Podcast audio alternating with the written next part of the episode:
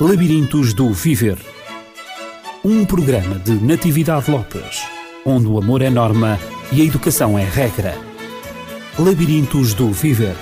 Educação para os valores na escola e na família. Labirintos do Viver. O encontro está combinado e aqui estamos exatamente a doutora Patrícia Roseiro e Natividade Lopes eh, dando início a mais um programa do Labirintos do Viver. Um programa que procura, de alguma forma, encontrar resposta para alguns dos problemas que os pais têm em relação aos seus filhos e nós também, professores, eh, temos os mesmos problemas ou idênticos. Eh, temos estado a falar já há dois programas, este é o terceiro, a falar da psicossomática, de doenças psicossomáticas e também de sintomas psicossomáticos. Doutora Patrícia Roseiro, sei que é uma psicóloga clínica, que está no Centro Dialógicos, o Centro de Formação de Psicologia e Formação em Mem Martins. E provavelmente, penso eu, ou quase de certeza, ou pela certeza, tem encontrado pessoas ou com doenças psicossomáticas ou também com uma sintomatologia que toca uh, exatamente o problema da psicossomática, que tem a ver com problemas não resolvidos na nossa mente e que muitas vezes nós transferimos em, em expressões uh, do nosso corpo. Não é assim? Como é que se passa no consultório? No consultório, de facto, vão aparecendo pessoas com uma queixa de uma doença psicossomática onde fizeram um despiste físico, por exemplo, na asma, na, na hipertensão arterial, na, na dermatite atópica, também na, nessas doenças psicossomáticas, como falámos na semana passada. Falámos também da anorexia. Sim, a própria anorexia também. também. Surgem casos. Sim, sim. Em que há, tem que haver um acompanhamento médico porque há doença mesmo, uhum. doença no corpo, e é, é possível fazer um diagnóstico, mas, por outro lado, uma vez que há uma componente psicológica muito importante, quer na causa, quer depois no desencadear de novos sintomas, acaba por ser importante haver esta parceria de trabalho entre uhum. a parte médica e a parte mais psicológica. Porquê? Porque na, na doença psicossomática há um há problemas mais inconscientes, emocionais mais inconscientes, que não estão a ser traduzidos, não estão a ser compreendidos pela pessoa e por isso acabam por desenvolver em doença.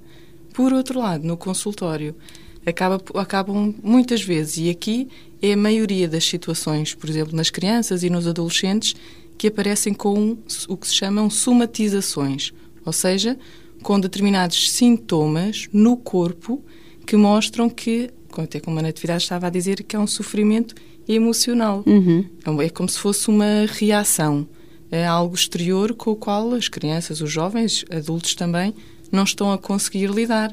Por exemplo, determinadas incapacidades emocionais, determinadas tristezas, determinadas dores psíquicas que, enquanto a pessoa não está a conseguir compreender, é como se fosse um grito uhum. de dor pelo corpo. E aí há muitos sintomas mesmo. É Psicossomática tem a ver precisamente uhum. com o corpo, a manifestação corpo, do corpo. A manifestação do corpo daquilo que se passa na mente, não é? do, do, do sofrimento, acabou de dizer exatamente, o sofrimento uh, psíquico, uh, a dor, a dor psíquica. Qual é a diferença entre uma dor psíquica e uma dor física?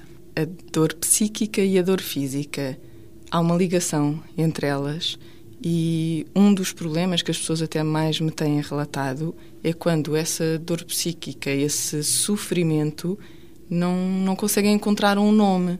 Ou seja, todos nós, por exemplo, quando somos mais pequeninos, sentimos um pequeno desconforto fisiológico, até como víamos logo no primeiro dia, uhum, aquela questão uhum, das emoções, uhum. que depois os nossos cuidadores traduzem num sentimento. Por exemplo, estás a tremer é porque estás com medo, estás uh, com, com dores de, de barriga, é porque estás com fome. Há uma tradução de, de, de tudo aquilo que vai sendo sentido. E psiquicamente, às vezes, não há uma tradução dessa dor. E a, a não tradução dessa dor leva a um sofrimento muito maior, porque nós conseguimos perceber e até encontrar estratégias para lidar com as coisas, quando conseguimos dar-lhes um nome. Uhum. E se a pessoa não consegue perceber o que está a sentir, não consegue perceber que está triste, que está zangada, que está, que está angustiada, que está assustada, logo não encontra estratégias para depois ir resolver o problema. Sim, exato, porque tem dificuldade em identificá-lo. Claramente. Identificar o próprio problema. Bom, então nós já tratámos aqui, eh, como já foi dito, da asma, da anorexia, das dermatites, sobretudo a dermatite atópica, eh, como sendo eh, doenças psicossomáticas. Mas talvez hoje, para finalizarmos, talvez hoje fosse bom nós tratarmos mais dos sintomas psicossomáticos que por não se tratar exatamente de, de, doenças, não é verdade? São, são expressões de um impasse psíquico. Uh, Por que é que eles aparecem, estes sintomas? Estes sintomas aparecem, em, até como estava a dizer, em função desse impasse. Ou seja, há um sofrimento psíquico que a criança, o jovem ou adulto não está a conseguir compreender, uhum. não está a conseguir criar um símbolo e uma palavra para construir uma história e até para encontrar a tal estratégia para resolver. Poderemos dizer que, que eh, a origem é psicoafetiva. Sim, na sim, medida em é que uma origem afetiva. Afetiva sim. e também da própria mente. Sim, sim, que hum. as coisas acabam por estar relacionadas. E ao não conseguir falar sobre isso nem para si próprio, nem para os outros, uhum. há uma, uma expressão pelo corpo. Exato. E, e, os bebés. É como se fosse o corpo a falar. Exato. Uh, os bebés, por exemplo, que não têm ainda a fala, não, não sabem expressar-se verbalmente, uh, talvez fosse, por vezes, têm cólicas uh, e que nós não sabemos exatamente o que é que está a passar. Há uma expressão, há um sintoma, mas o bebê muitas vezes nem sequer, a maior parte das vezes, nem sequer põe a mãozinha onde é que lhe está a doer. O bebê só chora. Só chora. E é através desse choro que se vai manifestar. Exatamente.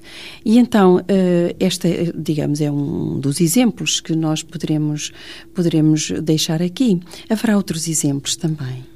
Uh, as cólicas, pegando uh, no exemplo das cólicas, e até para que as, as pessoas consigam perceber, sim, uhum. problemas gastrointestinais e mesmo as cólicas no bebê, até para que as pessoas possam compreender um pouco o que está por trás, porque é muito angustiante para o cuidador, de repente tem ali aquele bebê que não fala uhum. e que tem cólicas de facto e, e chora, chora, uhum. chora, e é muito angustiante e depois a pessoa tenta confortá-lo, tenta dar-lhe umas gotinhas, tenta dar-lhe a xuxa e o bebê continua a chorar e depois vai-se contorcendo. Isto traz um sofrimento, uma angústia muito grande, tanto para o bebê como para os cuidadores, para a mãe, para o pai para os outros cuidadores.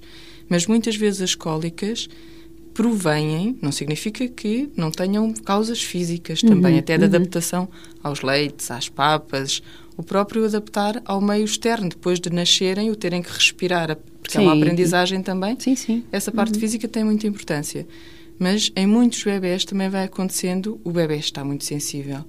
A mãe, por exemplo, ou o outro cuidador está muito sensível também e eh, acabam por, de uma forma mais ansiosa, não conseguir entrar em sintonia recorda-se que logo no primeiro dia falámos daquela questão do dicionário uhum. entre os bebés uhum. e as mães. Eu lembrei do dicionário, exatamente. então, enquanto ainda não se fala, não encontram esse próprio dicionário, vai havendo toda ali uma ansiedade e um desajuste emocional. Sim, para encontrar a verdadeira origem do sofrimento do, ou do choro, do, do, desconforto. Do desconforto. E enquanto uhum. uh, essa ansiedade não passa, as cólicas também não passam. E a partir do momento em que se encontra esse ajuste, em que a mãe por exemplo, consegue descodificar logo o que é que o bebê tem e o bebê também consegue acalmar-se nessa tranquilidade da mãe, as cólicas vão diminuindo. Exato, mais facilmente se chega, se chega a uma solução do problema. Sim, e desaparecem como uhum. que magicamente, uhum. porque os dois encontraram um ajuste e um conforto, a mãe ou o outro cuidador no bebê e o bebê na mãe. Uhum. Então, se eu bem compreendo, hum, a compreensão de, das doenças psicossomáticas ou mesmo dos sintomas psicossomáticos Sim. é importante para os cuidadores, sobretudo do, dos bebês e não só mesmo dos mais crescidos, para poderem, hum, no mais curto espaço de tempo, ajudar uh, o sofredor não é, que está a exibir esses sinais, que são psicossomáticos, a encontrar uma solução.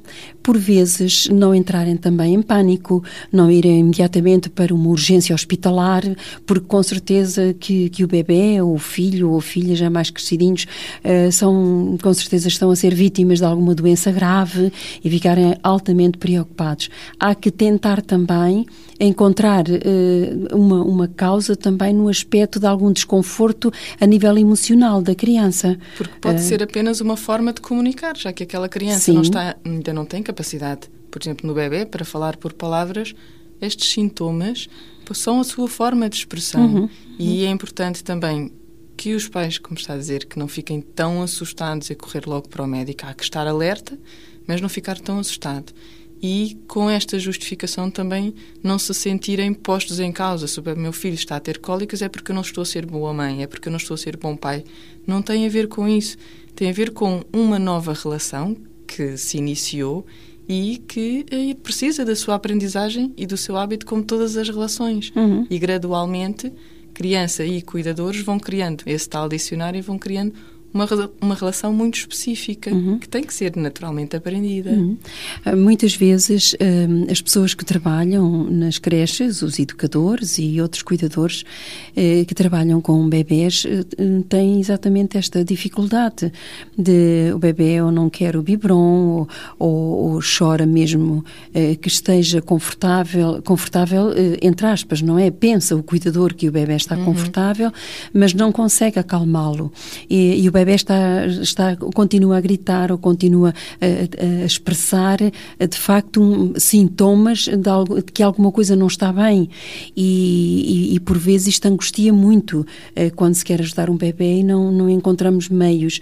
Um, talvez aí seja também, haverá alguma maneira de prevenir, porque os pais conhecem melhor os filhos, uh, sobretudo uhum. a mãe e o, e o pai. Muitos pais lidam é tão, muito de perto com, com os seus filhos também, e hoje mais do que nunca, o que é muito importante, não é uhum. verdade? Um, mas, uh, por vezes, o, o, educador ou o cuidador que está lá na creche ou no uhum. infantário uhum. não, não, não conhece, sobretudo no início, na, naquele período de, de adaptação, não conhece tão bem a, a criança.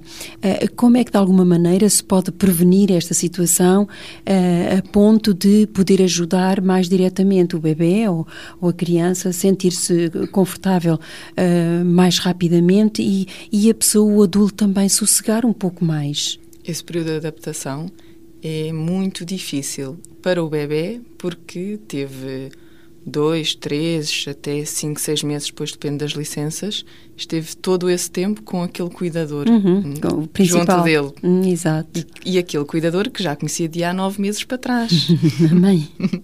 a mãe e mesmo o pai que esteja presente. Não, Exatamente, dentro da barriga também. da mãe era mais uhum, a mãe. Uhum. Mas o pai que foi falando, que depois eles acabam, mesmo logo quando Ele nascem, conhece a, a voz a do voz. pai. E eh, durante esses nove meses, mais um, dois, até aos cinco, seis meses, tiveram ali aqueles cuidadores sempre com aquela criança. E de facto é muito difícil, quer para a criança, quer para os pais, de repente terem que passar tantas horas afastados e aquela criança de repente ter que estar aos cuidados de outras pessoas que são muito cuidadosas, que são muito carinhosas também, que são excelentes profissionais. Fazem o seu melhor. Mas que não são aqueles os principais cuidadores. Uhum.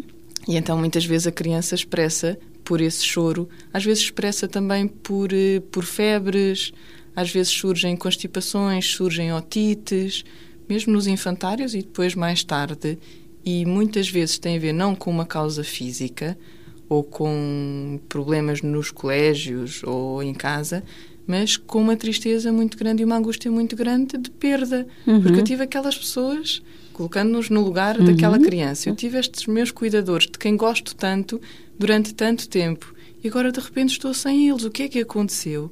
Será que eles foram embora e não voltam? Será que me vão deixar aqui com estas pessoas desconhecidas para sempre? E mesmo nas situações em que depois já, já há um conhecimento daquelas pessoas, porque depois começa o ano letivo e passa um mês, passa dois meses, passam quatro, cinco meses, mas nos casos em que se prolongam estes sintomas, parece haver um medo de perder algo, como se não houvesse plena certeza de que os pais continuam a gostar, de que os pais voltam. E aqui é importante explicar às crianças, por exemplo, vão para o infantário e garantir, olha, a mãe, vamos imaginar que é a mãe que leva, que Isso, é o pai para que as leva. crianças mais, mais crescidinhas, não é? Os, com os todas- bebês já não se pode fazer assim tão diretamente. Eu acho que é importante dizer desde sempre, porque Uhum. de alguma forma eles compreendem e vão se habituando e garantir sempre. A mãe vai-te deixar aqui com a pessoa tal, dizer o nome da pessoa mesmo, vai-te deixar aqui, vai trabalhar, mas volta. A mãe vai e volta. E esta, é esta a questão do ir e voltar que a criança às vezes inconscientemente não tem a certeza Uhum. e tem medo que não aconteça. Ou se vai o pai. O pai vai, vai deixar aqui, mas depois o pai volta e garantir sempre o ir e o voltar. Então, esse, esse já é, digamos, um método preventivo. Como não é? prevenção. Falar ao bebê, mesmo que ele não tenha, não compreenda ainda toda a linguagem e a sua complexidade, mas de qualquer modo o cérebro registra. O que O pode, de alguma maneira, o inconsciente registra, não é? O que pode, de alguma maneira, dar alguma tranquilidade à, à criança. Mas eh, eu, coloco ainda a questão, talvez de outra maneira, para os, os adultos, que agora não são os, os progenitores da criança, não são, não são os cuidadores mais diretos, mas eh, está o educador, a educadora, que recebem o bebê no- na, na- creche ou no infantário, eh, como é que ele ou ela pode, de alguma maneira, prevenir para da- prevenir a situação em que o bebê não entre, digamos, em colapso emocional, porque por vezes eles não querem, não querem eh, o biberon, eh, não deixam mudar a fralda, ficam muito agressivos e choram, podemos dizer, horas a fio.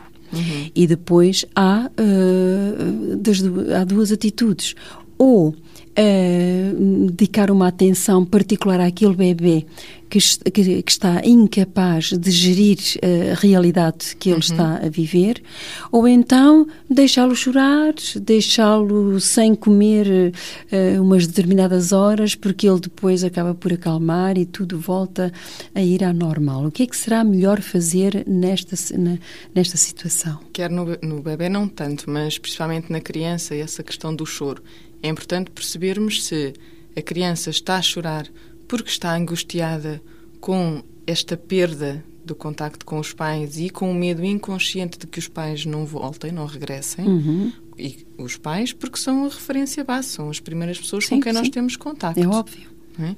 Temos que, e os, os cuidadores nos infantários têm que ter esse cuidado, se é um choro dessa, que provém dessa angústia ou se, por exemplo, é um choro de eh, oposição, ou seja, eu não como porque não quero, porque não quero cumprir as regras e preciso que tu, me- tu me ajudes a lidar com as regras, a lidar com as questões da oposição. Mas aqui não estamos a falar de sintomas, aqui não surgem os sintomas psicossomáticos, porque aqui eh, estamos a lidar precisamente com essas questões dos- das regras e dos limites, e aí é importante levar a criança e forçá-la a cumprir. Nas outras situações em que há uma angústia, aí se vamos abandonar a criança a chorar ou a não comer, ela que se está a sentir tão triste e tão desamparada, sentirá um desamparo maior ainda. E colocando-nos na cabeça da criança, os meus pais foram-se embora e deixaram-me aqui, apesar de não ser essa a intenção dos pais, Uhum. meus pais foram-se embora e deixaram-me aqui, a minha educadora também me está a deixar aqui, os meus amiguinhos também me deixam aqui num canto e o sofrimento aumenta cada vez mais. Quando eh, seria importante, sendo esta situação, haver, eh, claro que tem que haver toda a gestão da sala, mas eh, haver ali algum, algum carinho, aquela tradução emocional que Do- do falávamos da afeto semana que a passada. criança- que o que a é que será que está a acontecer? Porque será que aquela criança está a chorar? Do que será que aquela criança tem tanto medo? Hum, E ir falando, ir conversando com a criança, ir trabalhando, como víamos a semana passada também, a partir de histórias, a partir de desenhos, ajudar aquela criança Desviar a palavras- atenção de- de- de- da criança que está muito autocentrada, não é? e ajudar aquela criança a, através das histórias, através dos Uhum, desenhos, uhum. a criar símbolos, a conseguir pôr em palavras ou no desenho a- aquele sentimento, aquela angústia que ela está a sentir, para conseguir falá-la, para conseguir elaborá-la, ou seja, traduzir em pensamento e depois, a partir do momento que se vão falando sobre as coisas, educadores, professores, pais conseguem ajudar aquela criança a ficar mesmo uhum. no infantário, se for preciso. É sempre importante também trabalhar em rede de suporte, ou seja, haver um contacto entre os pais é e os educadores, uhum. professores, uhum. porque as crianças passam muito tempo hoje em dia nos infantários e há que haver esta ligação. Exatamente, saber o que é que o pai ou a mãe fazem em casa quando a criança tem manifestações idênticas àquela que está a ter no próprio infantário. Quem sabe até eh, fazer um telefonemazinho, eh, dizer o que é que, o que, é que me sugere, o que é que será uhum. melhor no caso de, de, de desta, de, do seu filho. Sim, uh, já, vezes... já tentei, já, já fiz esta experiência, já, já peguei ao colo, isto, isto funcionou, aquilo não funcionou, uhum. isso também, isso é interessante importante. e às vezes, por exemplo, perguntam uh, a minha opinião em relação a esta questão de depois a criança começa a, a chorar, a não querer comer, uhum. começa a apresentar mesmo febres e otites quando, apenas quando está no infantário e não quando está em casa, por exemplo. E então, por que deixar aquela criança naquele sofrimento o dia todo até à hora dos pais Exato. chegarem? Exato. Porque não permitir, por exemplo, e os pais no trabalho também estão com o mesmo uhum. sofrimento. Porque não permitir que o pai ou a mãe, por exemplo, telefone para o infantário. Então, como é que o meu filho está? Para se tranquilizar também. E se o filho, em alguns momentos, a angústia é tão grande, tão grande, se precisava só de ouvir um pouco a voz da mãe e do pai, por que não fazê-lo? Uhum. Também, não no sentido de. E também não podemos cair no, no extremo de todas as crianças, então, passam a telefonar aos pais e não se fazem as atividades da escola. Não é isso, mas há que distinguir os, os casos em que a criança está mesmo muito angustiada e que era mesmo muito importante permitir este contacto para que ela consiga se ir habituando uhum. e deixar estes sintomas. É, por vezes acontece também mais no início, quando a criança começa exatamente Sim. a frequentar a frequentar a creche ou o infantário, depois de haver uma habituação e de haver um vínculo afetivo entre a criança e, e, a, e, a, e a, educadora e, e os outras as pessoas que prestam os cuidados mais diretos, por vezes gera-se uma amizade muito muito engraçada, muito interessante. Uhum um, que de alguma maneira nunca substitui uh, o papel do pai ou da mãe. Há muitas mães que ficam muito aflitas, agora vou perder o amor do meu filho, ele vai sentir como uma rejeição e tudo isso, mas nós vemos pela prática Uh, não estou a falar como educadora, mas uhum. estive uh, durante vários anos, assisti a situações destas, onde eu trabalhava, havia também infantário e, e jardim de infância, e foram, foram exatamente situações que me passaram, que eu vivi com, com, com muito entusiasmo e, e muito vivamente. Um, e, e, por vezes as educadoras tinham dificuldade em fazer compreender à criança que a mãe ou o pai são sempre únicos para ela que uh, a criança, um, a menos que haja uma relação péssima uhum. uh, no, no, sentido afetivo entre, entre os, os progenitores e a, e a, própria criança. Fora disso, a criança, a mãe é sempre a mãe, o pai é sempre o pai e nenhum deles tira em situação alguma uh, o lugar que, que a educadora ocupa. Cada um tem o seu lugar e a criança sabe muito bem distinguir quem é a educadora, quem é a auxiliar, quem são, quem é o pai, quem é a mãe, e diferenciá-los pelo tratamento, pela voz e, e, e, lidar também de maneira diferente com, com esses mesmos cuidadores. Até como dizia há pouco, a questão do vínculo afetivo quanto mãe, vai havendo um vínculo afetivo muito grande com a mãe e com o pai, uhum. e quanto mais forte esse vínculo, depois eh, haverá a compreensão de que aquela educadora, aquela auxiliar, aquela professora são pessoas muito importantes também, mas que não e têm. que são. São muito importantes, mas não têm necessariamente que substituir, porque no coração das crianças há espaço para muita gente. Com certeza, e no nosso também, depois quando crescemos.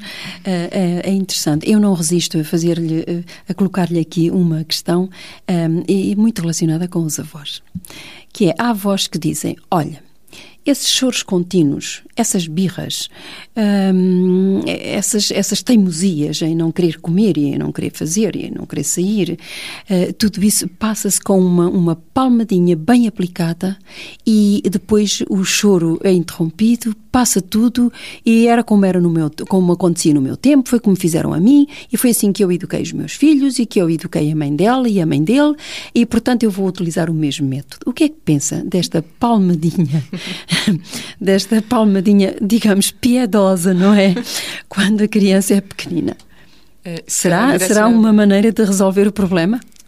Se calhar direcionava esta questão da palmadinha para a questão somática, no sentido em que, como nós temos estado a falar, as questões somáticas aparecem porque há algo que está preso mais ao nível inconsciente, alguma uhum. emoção que está presa ou alguma situação com a qual a criança, o adolescente, o adulto não está a lidar. Mas de alguma forma é uma emoção que está presa. Uhum. Se a criança não pode fazer uma série de coisas e depois leva uma palmada, que às vezes não é só uma palmada, então está a prender novamente dentro de si. A aprisioná-la.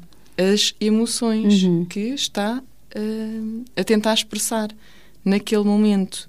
E se calhar a expressão, como falávamos há pouco, a expressão pelo corpo na doença psicossomática e na sintomatologia psicossomática, e aí, se não há uma compreensão do sintoma psicossomático e se castiga a criança, está-se a reforçar o sintoma porque estamos ainda mais a guardar as questões emocionais lá dentro. Na, por exemplo, quando as crianças estão mal comportadas ou que estão muito agitadas, ao não compreendermos também o que é que está por trás dessa forma de expressão, porque pode ser um pedido de põe-me regras, põe-me limites para eu saber qual é o meu mundo e qual é uhum, o teu e onde uhum, é que eu uhum. posso ir. Uhum. Ou simplesmente eu estou-me a mexer muito porque estou muito triste. E se eu paro, a tristeza é tão grande e tão profunda que eu tenho medo de não conseguir lidar. Hum. Ou seja, também aí, se estamos a bater na criança, estamos a dizer-lhe: guarda dentro de ti o que estás a sentir, independentemente do que isso seja. Uhum. Uh, há uma outra questão uh, que é pertinente neste momento, que é o caso da eneurese. Uh, como é que nós vamos, uh, e que é, pode ser também um, um, um, sintoma psicossomático, a eneurese. Sim, sim. Como é que nós vamos lidar, e, e, não só a eneurese, já agora falo também dos problemas respiratórios. Há crianças que passam o ano constipadas, sempre com o nariz úmido a suar-se e etc. E, e, é um problema muito grande, quer a eneurese, quer também os problemas respiratórios eh, que, não sendo doenças psicossomáticas, podem ser sintomas eh, eh, psicossomáticos. Como lidar com estas duas, estes dois sintomas? São dois sintomas que, enquanto psicossomáticos, têm, tanto um como o outro, têm muito a ver com problemas emocionais que estão a sair pelo corpo, porque não estão a ser compreendidos, elaborados, traduzidos emocionalmente. Em relação às constipações, muitas vezes acaba por uh, consecutivas, claro, não é? Muitas vezes acaba por há questões físicas mesmo que, que estão relacionadas, até porque o próprio organismo, do ponto de vista físico, fica mais fragilizado.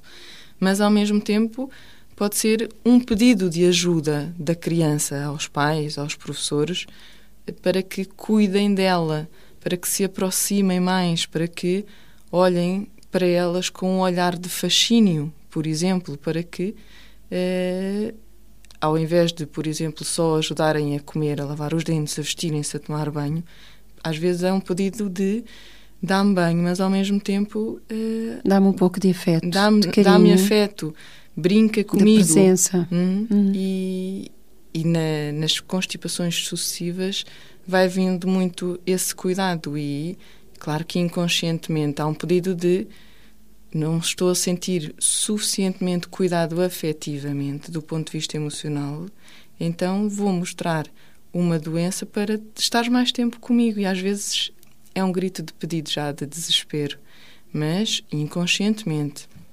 Na enurese Uh, o sintoma poderá estar relacionado com outros fatores, que têm mais a ver com a enurese secundária, principalmente, porque uhum. a enurese primária é quando as crianças têm um atraso no desenvolvimento e acabaram por nunca adquirir, adquirir o controle do, dos esfíncteres. Uhum. Na enurese secundária já houve o controle, mas em função de uma situação qualquer exterior há uma reação, como por exemplo o facto de nascer um irmão. E a criança automaticamente o que é natural acaba por aqueles pais que eram só para ela e que tinham a atenção só para ela, aquela atenção tem que ser dividida. E, é e... é quando ela se torna como o bebê, não é? E passa ela... a fazer o seu xixizinho na cama. Passa a fazer o seu xixi na cama, mas por outro lado, há uma coisa muito específica que acontece na enurese, que é durante o sonho nós vamos eh, tendo determinadas à noite temos determinadas emoções que transformamos em símbolos e transformamos em pensamento. E isso são os sonhos que depois nos recordamos de manhã. Uhum. E na enurese há um medo muito grande do pensamento que possa surgir, ou seja, desse sonho. E muitas vezes, não sempre, mas muitas das crianças que têm enurese são crianças que não sonham. Ou seja, inconscientemente há um medo de, do sonho e do pensamento que possa surgir. E então, antes que o pensamento surja, antes que esse sonho se desenvolva, a criança acaba por fazer xixi. E é ali uma quebra no mecanismo mais inconsciente.